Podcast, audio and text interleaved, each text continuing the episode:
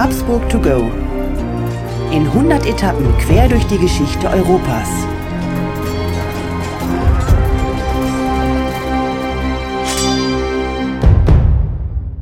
Hallo und herzlich willkommen bei Habsburg to go, der etwas andere geschichtliche Reisebericht.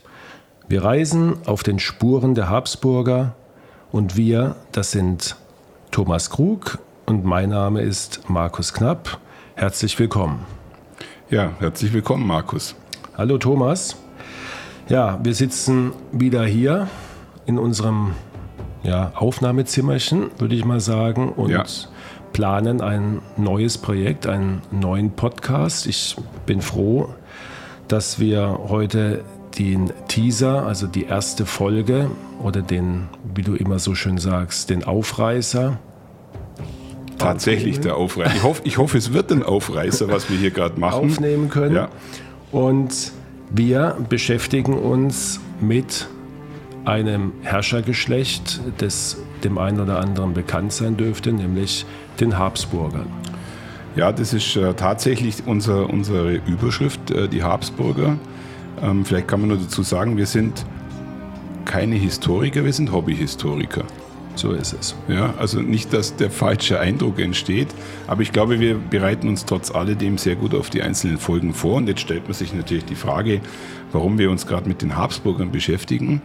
Aber ich glaube, das erklärt sich sehr schnell, weil ähm, es gibt wahrscheinlich keine Dynastie in Europa, die so viele Spuren hinterlassen hat wie die Habsburger. Allein schon die Tatsache, dass sie ja, ich glaube, über 700 Jahre die Geschichte Europas bestimmt haben und dass sie was äh, schon sehr außergewöhnlich ist, zwischen 1452 und 1918 eigentlich sämtliche Kaiser gestellt haben. Ich glaube, dass ähm, das dem einen oder anderen erst bewusst wird, wenn er uns auf der Reise begleitet. Genau, und du hast so schön gesagt, wir sind Hobbyhistoriker. Du, du, du definierst Hobbyhistoriker als denjenigen, der mindestens schon ein geschichtliches Buch historisches Buch in seinem Leben in der Hand hatte oder muss er es auch gelesen haben? Also ich glaube, äh, im Fall der Habsburger muss man tatsächlich mehr wie ein Buch gelesen haben, ähm, um äh, diese Geschichten, die wir erzählen, dann auch wirklich mit äh, der nötigen Ernsthaftigkeit auch rüberzubringen, weil wir wollen ja nicht nur Witze hier veranstalten, sondern wir wollen auch was vermitteln.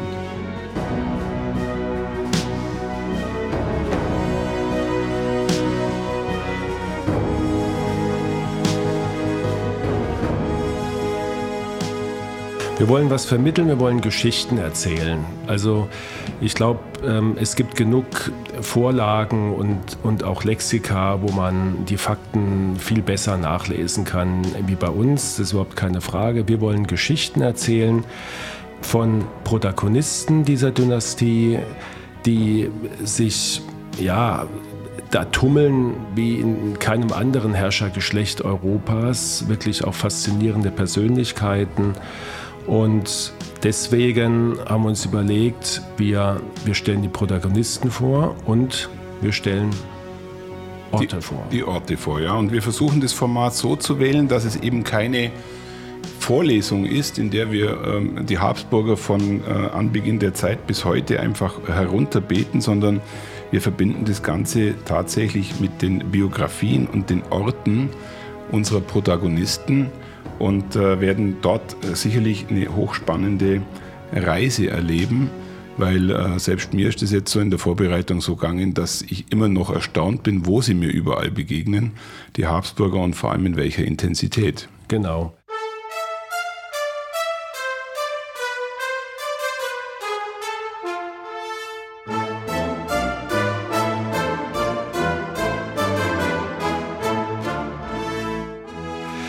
Das ist das Interessante daran, dass natürlich manche Orte jedem bekannt sein werden. Die hat man äh, schon hundertmal gehört, aber ich bin mir sicher, wir werden auch Orte anführen, die selbst versierten Hobbyhistorikern nicht geläufig sind.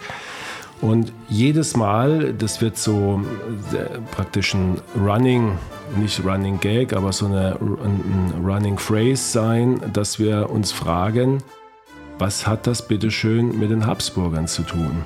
Genau, und das erzeugt wahrscheinlich auch jedes Mal ähm, einen Aha-Effekt, ja, wenn wir einen Ort irgendwo wählen, der jetzt nicht in Wien ist, wo man es vielleicht erwarten würde, und wir dazu dann diese Geschichte erzählen. Und ich glaube, wir sprechen mit dem Podcast äh, dann wirklich auch, ja, darf man das sagen, Anfänger an, die vielleicht dadurch Lust auf History bekommen, ja? ja. also Lust auf Habsburger bekommen, so muss man es ja schon ja, sagen. Ja, das ist ein ganz schöner Ansatz, den du da äh, beschreibst, ähm, dass, wir, dass wir eben nicht nur die, die sich eh schon auskennen, erreichen, da vertiefen wir vielleicht das andere, ein oder andere, das Wissen, sondern auch die Menschen, die einfach neugierig sind und sagen, Mensch, ich habe schon so oft versucht, mal so einen Überblick über die Geschichte zu bekommen. Ich, es gelingt mir nicht, aber wenn man über die Habsburger Bescheid weiß, einigermaßen, das ist das Tolle daran, weiß man auch über Europas Geschichte. Und zwar vollständig, ja. Ähm, das Ganze endet tatsächlich dann, so wie wir es eingangs äh, schon äh, geschildert haben, 1918 endet die Geschichte. Und das ist äh, sicherlich auch ein spannender Punkt, der uns in der Reise dann auch noch begegnen wird.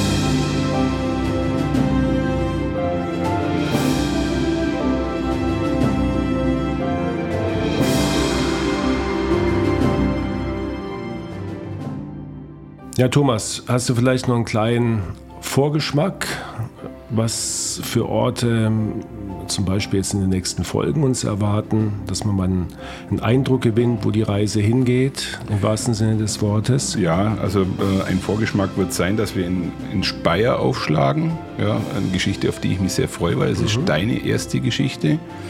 Ähm, wir werden äh, uns in Regensburg in einem äh, uralten Gaststätte Hotel wiederfinden. Ähm, aber ich glaube, die Reise geht genauso auch äh, Richtung Brügge, Triest. Markus, wo geht's noch hin? Also mir fällt spontan mal Genf ein, ähm, mir äh, fällt ein Griechenland, Korfu, mir fällt sogar Mallorca ein. Ja. Stimmt, der König von Mallorca, das wird eine sehr, sehr spannende Geschichte. Und ähm, ich glaube, Wien dürfte auch mal vorkommen, oder? Ich glaube, wenn wir Wien nicht machen als Reisebericht, dann, dann könnte ich mir vorstellen, wenn wir doch den einen oder anderen dafür begeistern, dass wir dann zumindest die Aufforderung bekommen, über Wien zu sprechen.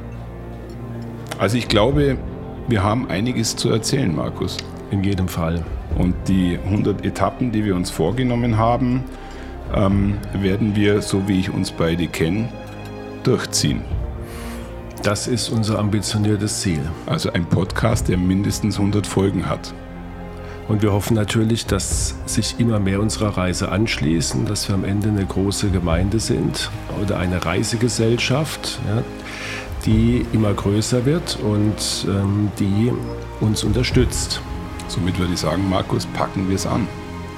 Machen Und steigen in die erste Folge ein. Go. Tschüss. Bis dann. Ciao.